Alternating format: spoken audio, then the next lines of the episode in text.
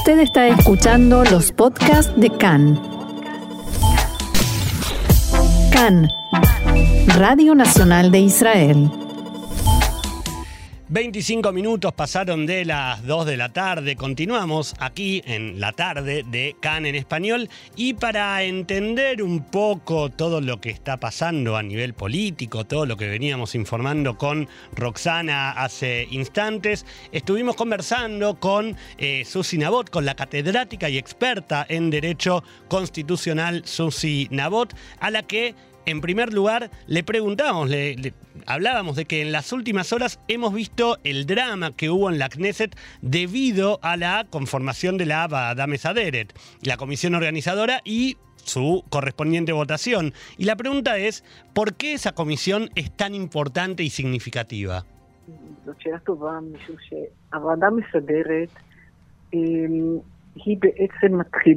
Es una buena pregunta porque de hecho la Baada Mesaderet es la que pone en funcionamiento la Knesset, incluso antes de que sepamos quién estará en la coalición y quién en la oposición. El rol de esta comisión por ahora, mientras haya un gobierno de transición, es posibilitar el funcionamiento correcto de las comisiones de la Knesset. O sea, fíjate que tenemos una Knesset que entró en funciones hace más de una semana, 10 días, y por el momento la Knesset no funciona, no trabaja, no hay comisiones y en el momento en que eso sucede no hay fiscalización al Poder Ejecutivo, al gobierno. Estamos en días sensibles respecto de Irán, en la frontera norte y en otros aspectos, y la Knesset no recibe informes de lo que sucede y por supuesto no puede controlar, fiscalizar lo que hace el Poder Ejecutivo. Y por ello la Baadat Mesaderet, que debe establecer esas comisiones hasta que se elija la Baadat Knesset, la comisión de la Knesset, es muy importante.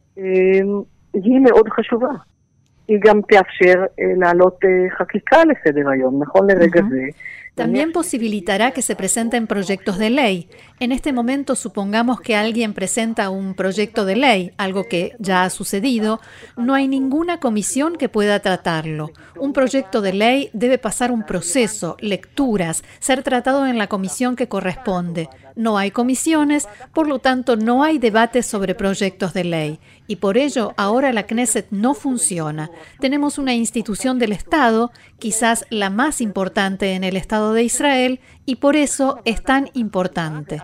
Por otra parte, si bien ayer se eligió la comisión, su composición, pero de acuerdo con la ley, el presidente de la comisión pertenece al partido que recibió el mandato de formar gobierno y por eso, en este caso, es el legislador Miki Zohar del Likud, pero la mayoría en la comisión pertenece ahora al bloque opositor, el bloque del cambio. Lo que sucedió ayer es que, como Miki Zohar, que pertenece al Likud, es quien preside las sesiones de la comisión, él no permitió anoche que se formen las comisiones, porque controla el orden del día y de esa manera no permitió que se formaran las comisiones.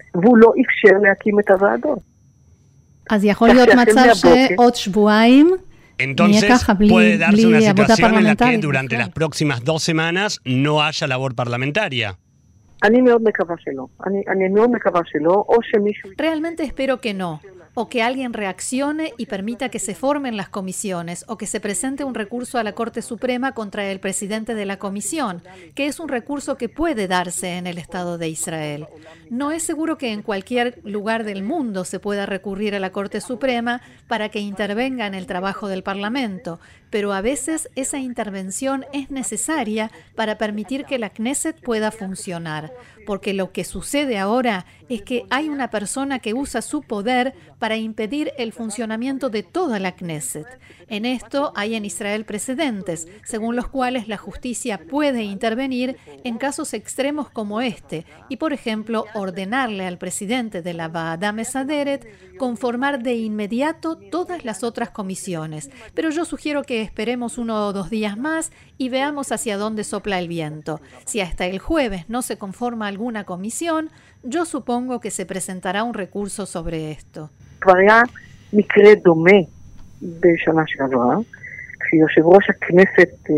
Ya hubo un caso parecido el año pasado, cuando el presidente de la Knesset, Yuli Edelstein, no aceptó incluir en el orden del día la propuesta de 61 legisladores para sucederlo. Él no quería que alguien lo sucediera, que alguien tomara su lugar, a pesar de que 61 parlamentarios de un total de 120 pidieron sucederlo. Y él dijo, no, yo no lo hago. Entonces recurrieron a la Corte Suprema y la Corte emitió una orden al presidente de la Knesset que dice, estás obligado a permitir a la mayoría llevar a cabo lo que desea, no puedes impedirlo. Y la consecuencia fue que finalmente Edelstein renunció al cargo de presidente de la Knesset. Él se negó a cumplir la orden del tribunal y finalmente la Corte ordenó que se reuniera el Pleno para elegir al nuevo presidente de la Knesset. Se trata de una decisión excepcional, incluso a nivel internacional, pero es necesaria, porque la Knesset es un organismo independiente y no, como dijo la Corte, la banda de fans del gobierno. El gobierno no puede impedir el trabajo de la Knesset, que es lo que está sucediendo en este momento.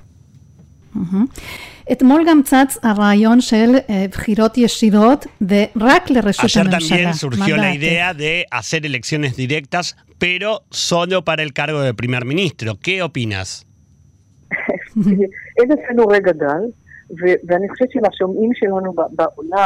No tenemos descanso, no hay un momento para el aburrimiento aquí. Y pienso que para quienes nos escuchan en otros lugares del mundo y en países hispanoparlantes en todo el mundo, esto suena muy raro. Dos veces por semana aquí en Israel se pueden presentar ideas para cambiar el sistema de gobierno, de hoy para mañana, como si se tratara de decidir el aumento del impuesto inmobiliario en un poblado pequeño del país. Suena exactamente igual. Esto equivale a reformar la Constitución Nacional, ¿no? Exactamente, es una reforma de la Constitución Nacional y solo en el Estado de Israel se puede hacer una reforma de la Constitución, de las leyes básicas, con mucha facilidad, porque es la Knesset quien las reforma. No tiene ningún organismo de control, ningún procedimiento especial, no hace falta una mayoría especial o de más de 61 parlamentarios, no se exige una mayoría de 80 o 90, como sucede en general en el mundo, y un proceso complejo que a veces incluye también la participación del público mediante un referéndum o del presidente con derecho a veto u otra Cámara del Parlamento. Aquí no hay ningún sistema de fiscalización sobre el poder de la Knesset en la promulgación de leyes básicas o en su reforma.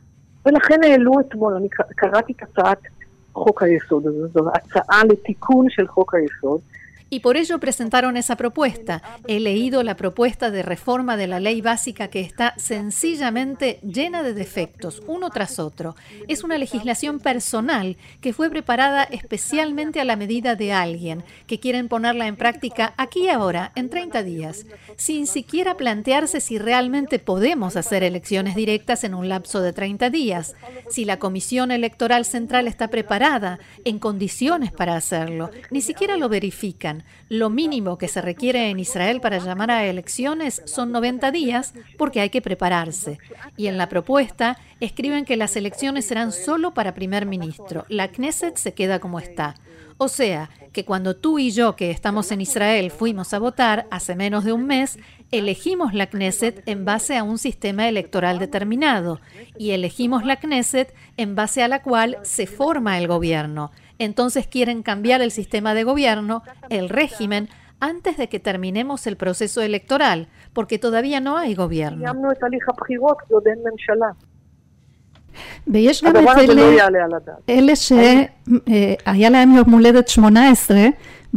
están aquellos que cumplieron 18 años en este mes, que no sé cuántos serán, pero sin duda hay que no votaron en las últimas elecciones.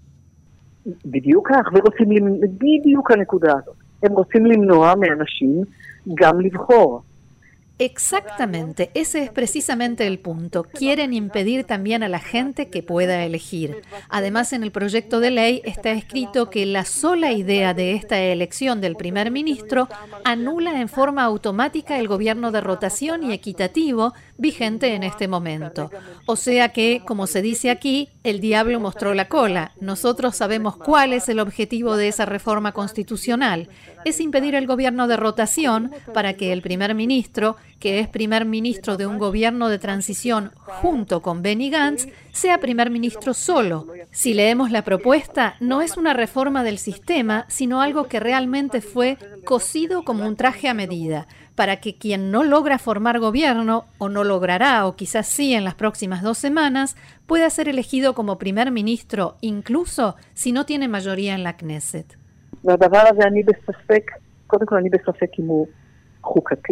En primer lugar, tengo mis dudas de que eso sea constitucional, si se puede hacer una reforma así y si la Knesset lo aprobará con mayoría de 61 miembros, que también es algo muy difícil porque no hay comisiones, no hay quien trate el asunto y no es seguro que tenga mayoría. Pero si eso llega a la justicia, quizás sea el primer caso en la historia de Israel en que un tribunal anule la reforma de una ley básica porque constituye abuso de poder el poder constituyente, el, el poder para reformar la Constitución. Utilizas ese poder sin limitaciones, por motivaciones inadecuadas, en forma personal y retroactiva, al tiempo que se incumple la voluntad de los votantes. Yo no elegí este sistema, yo ya fui a votar y tú también.